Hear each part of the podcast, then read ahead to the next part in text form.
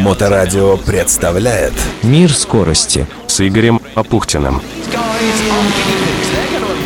Всем хорошего настроения, это «Мир скорости» с Игорем Апухтиным. Минувшие выходные были богаты на события. В 25-й раз финишировал трофи Ладога. Уникальное внедорожное приключение 1200 километров вокруг Ладожского озера. В Ульяновской области завершилась Баха «Холмы России», этап Кубка России по ралли-рейдам и этапа кросс-кантри ралли. В гоночном меню было три спецучастка по 103 километра каждый. Про то, что на базе отдыха Штоль в Луде Ленинградской области в это же время зажигали байкеры и рокеры, нашей аудитории рассказывать не надо. На странице ВКонтакте Моторадио выдавало информацию об этом 15-м международном байк-рок-фестивале Штоль 2021. Да еще и с фотографиями Татьяны Ермаковой. Заявляю ответственно, база отдыха Штоль – место зачетное, бывал там и не раз. Живописный берег Малого Омчинского озера, из которого вытекает речка Обла. Некогда там была мельница и гидроэлектростанция, которая снабжала электричеством Лугу и окрестности. На другой стороне – территория крупнейшего артиллерийского полигона на северо-западе России, по которой разбегается приличное количество километров грунтовых дорог. Некогда они составляли ядро этапов и региональных соревнований Ленинграда и Ленинградской области по автомобильному ралли, и федеральных, вплоть до уровня Кубка России. Знаменитый спецучасток Ванькин-Бугор по которому проводились соревнования по ралли, вообще-то предназначен в первую очередь для передвижения военной техники вплоть до установок топлива. Однако до сих пор там проводятся соревнования по ралли, следующие 18 июля этап Кубка по ралли-спринту, который организует ФСО «Авто» – физкультурно-спортивная организация профсоюзов Ленинградской области, не путайте с Федеральной службой охраны.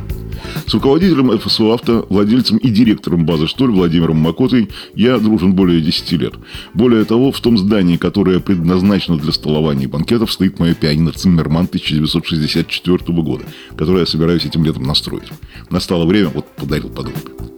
А фишка минувших выходных заключалась в том, что пока рокеры и байкеры зажигали в некогда вотчине Иоганна Иогановича, ли, я и Владимир Макота Сатоваевича зажигали в Приозерском районе Ленинградской области за 300 с лишним километров от его владений.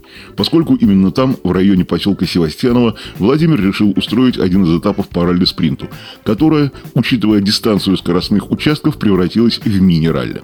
Севастьянова место, между прочим, тоже исключительно автоспортивное. По тем дорогам некогда проходили этапы еще чемпионата СССР, легендарные «Белые ночи». Правда, те самые атомные 23 километра от Мельникова до Севастьянова в качестве спецучастка уже использовать невозможно. Местных жителей и дачников вся эта история с перекрытием на несколько часов дороги общего пользования не устраивает категорически. Но два пригодных для спринта отрезка все же нашлось – 9,6 километров. Проход каждого по два раза, по часовой и столько же против. Всего 4 прохода, 60 километров, и для спринта, точнее мини-ралли Приозерск, это много. Неожиданно высокий уровень, включая призеров чемпионата и Кубка России. Хотя кто-то, как Денис Громов и Юлия Шатокина, например, хоть и заявились, но приехать не смогли по разным причинам, в том числе техническим. Но состав в целом был очень сильный. Утро, день старта, чашка кофе в сервис-парке, включаю диктофон. Давайте будем знакомиться, представьтесь. Афонькин Михаил. Э, Михаил, э, вы здесь э, для тренировки или так просто? Мы планировали ехать, но у нас сломался автомобиль, и технический, автомобиль технички, и, к сожалению, мы не можем принять участие. Но планировали как тренировку перед белыми ночами, поскольку на белые, это, собственно говоря, вы едете. Да, именно так. Но у меня несколько пилотов, поэтому, ну, с одним, да, тренировка перед белыми ночами, соответственно. Что для вас автоспорт? Хобби, профессия, любовь? Автоспорт, автоспорт для меня хобби, да. Или любовь? Нет, все-таки хобби. Любовь у меня одна, и от нее двое детей. Владимир Макота, организатор э, серии ралли-спринта, э, физкультурно-спортивное общество профсоюзов Ленинградской области. Э, Владимир, э, ты занимаешься этим уже много лет. Шестой год подряд. Шестой год подряд. И, собственно говоря, зачем тебе это надо? Ты успешный бизнесмен, у тебя классная база, что ли, в Луде, но ты занимаешься автомобильным спортом. Э, вот все это зачем? На самом деле, повторяюсь, тоже хобби. Приозерский район принял по-доброму? По-доброму можно сказать, лучше, чем все районы остальные. Ну, не считая Пскова, который не провели это 8 мая. Ну, там все размокло. Там размокло, да. Ну, здесь, да, все хорошо. Все пошли навстречу, глава администрации, полиция адекватная. Разумеется, победили сильнейшие, и если в соцсети ВКонтакте в поисковике наберете автоспортивный клуб ФСО Авто, получите много интересной, в том числе визуальной информации. Да, было не без проблем. Оформили сход с трассы 15 экипажей, включая Романа и Семена Прохоровых, для которых эти дороги родные с детства. Вряд ли им удастся привести в порядок свой Субарик до следующего ралли тех самых белых ночей в Карелии. Много кузовных работ. Но если бы их вылетом дело закончилось. На трассе ралли стоят маршалы. Многим это слово не нравится, но в международной терминологии те, кто помогает обеспечивать безопасность на трассе, именуются именно так. Причем это тоже сложившаяся международная практика, большинство из них волонтеры с каждым из которых и со всеми вместе проводит инструктаж либо рукогон, он же руководитель гонки, либо главный судья соревнований.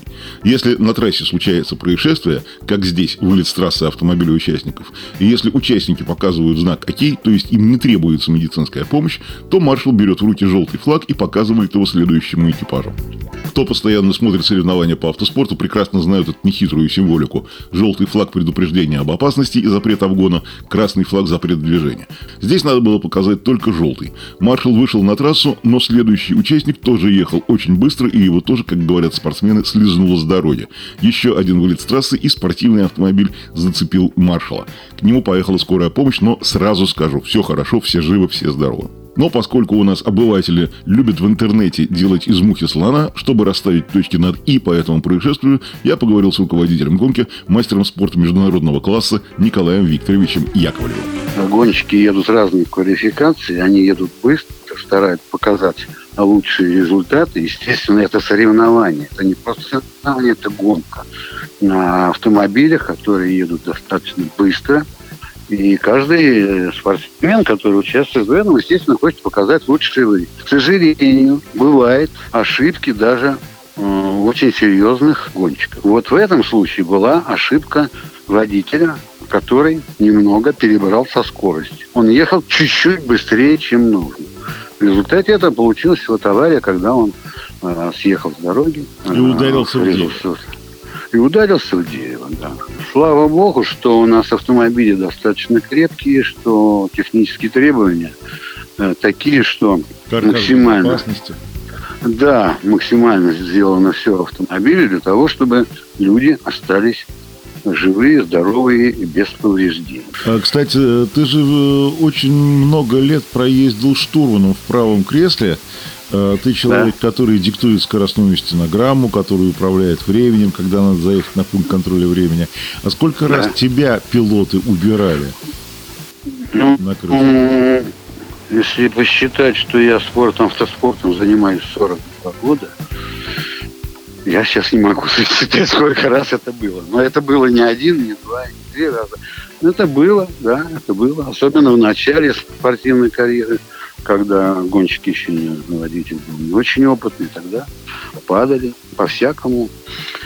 Ну, что делать? Это спорт. Что касается да. работы скорой помощи, э, вот с точки зрения главного судьи, прошедшего соревнования, как ты бы определил работу медиков? Я бы по пятибалльной системе определил, что это 5 баллов. Ребята быстро организовались, быстро сели в машину, профессионально сделали осмотр. Я, конечно, не медик, но то, что я видел, я считаю, что это было сделано а, профессионально и качественно. Волонтер, который должен был показать следующим спортсменам э, опасность, он вышел чуть-чуть за пределы, вероятно, своей зоны видимости, его там чуть цепануло, ну, синяки, шишки, это, наверное, даже не в счет, да? Я думаю, что не в счет. Там он больше напугался, чем какие-то повреждения. Ну, он выполнял инструкцию, которому, которую я ему давал. И всем другим э, волонтерам перед началом соревнований.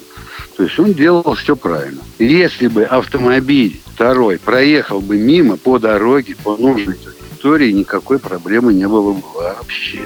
Вот такая история, вот такая была очень любопытная суббота. Вот так вот спортсмены отмечали День России. А следующее крупное раллийное серьезное событие у нас ровно через неделю, в пятницу и в субботу, 18 и 19 июня.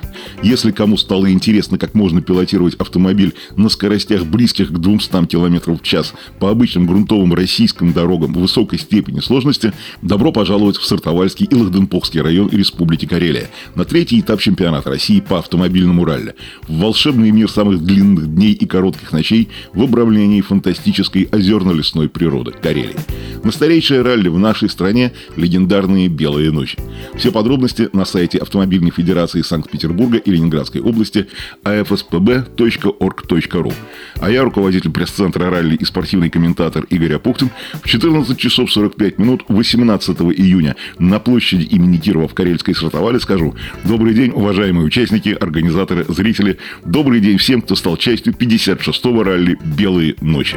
И, конечно же, до встречи в эфире в следующий понедельник на Моторадио онлайн. Мир скорости. С Игорем Апухтиным.